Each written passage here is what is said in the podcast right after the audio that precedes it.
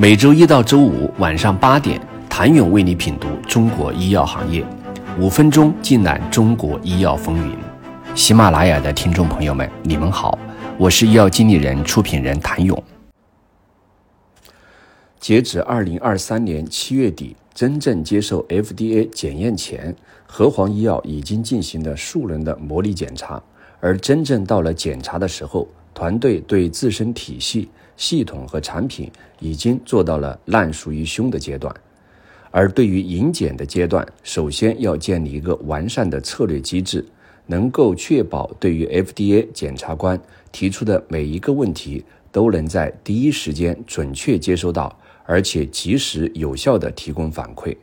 没想到，通常 FDA 需要五天的检查时间，和黄医药在四天半就完成了检查。即使是一百四十多个系统这样非常巨大的工作量，并最终取得了零四八三表现。检察官在检查的尾声也提到，这在他的职业生涯是非常罕见的。从这一点证明，和黄医药的质量合规肯定达到了 FDA 的要求。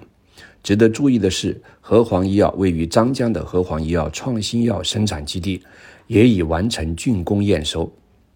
即将正式投诉使用，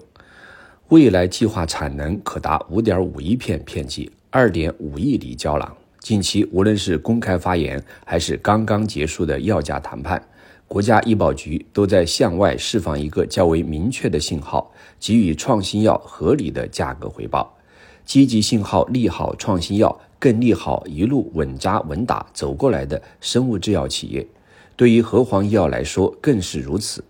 作为成立之初就瞄准创新药研发的公司，让其始终走在行业前列，带领中国创新药不断突破从零到一。第一批成立的创新药企，药品上市许可持有人制度下首个获得创新药许可的试点品种，第一批国产原创新药，第一批成功获得 FDA 批准的中国新药。时势造英雄，英雄借时势。和黄医药已经从一个研发企业成功转变成为集研发、生产和商业化一体的企业。这一次，福奎提尼成功出海，开启了和黄医药自主研发新药国际化的进程。和黄医药和武田也已经递交了福奎提尼在欧盟以及日本的上市申请，有望在二零二四年相继获批上市。此外，福奎提尼也有望能够进入澳大利亚、加拿大、新加坡、英国等市场。在国内，截至今年十一月，和黄医药已经实现三款产品在国内市场的上市销量，并且均已进入国家医保药品目录。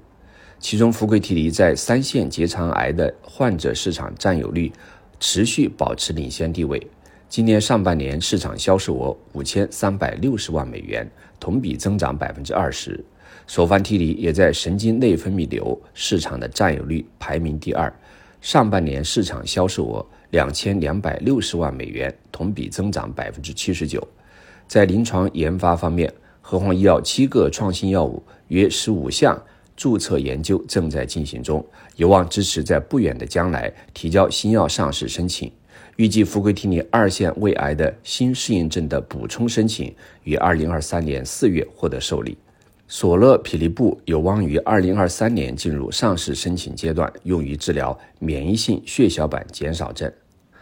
安迪利赛有望于二零二三年进入上市申请阶段，用于治疗滤泡性淋巴瘤。关于未来，和黄接下来的目标是通过重磅药物市场销售加中国市场加速增长。加来自中国以外销售的特许权使用收入，于二零二五年达到自给自足，实现六到七个产品于中国上市，并希望将更多的中国原创新药带向国际舞台。大鹏一日同风起，扶摇直上九万里。富贵替尼的成功出海绝非一日之功，这是和黄一步步打磨二十年的辛苦果实，也为中国创新药行业提供了和黄经验。谢谢您的收听。想了解更多最新鲜的行业资讯、市场动态、政策分析，请扫描二维码或添加医药经理人微信公众号“医药经理人”——医药行业的新闻与资源中心。我是谭勇，周一见。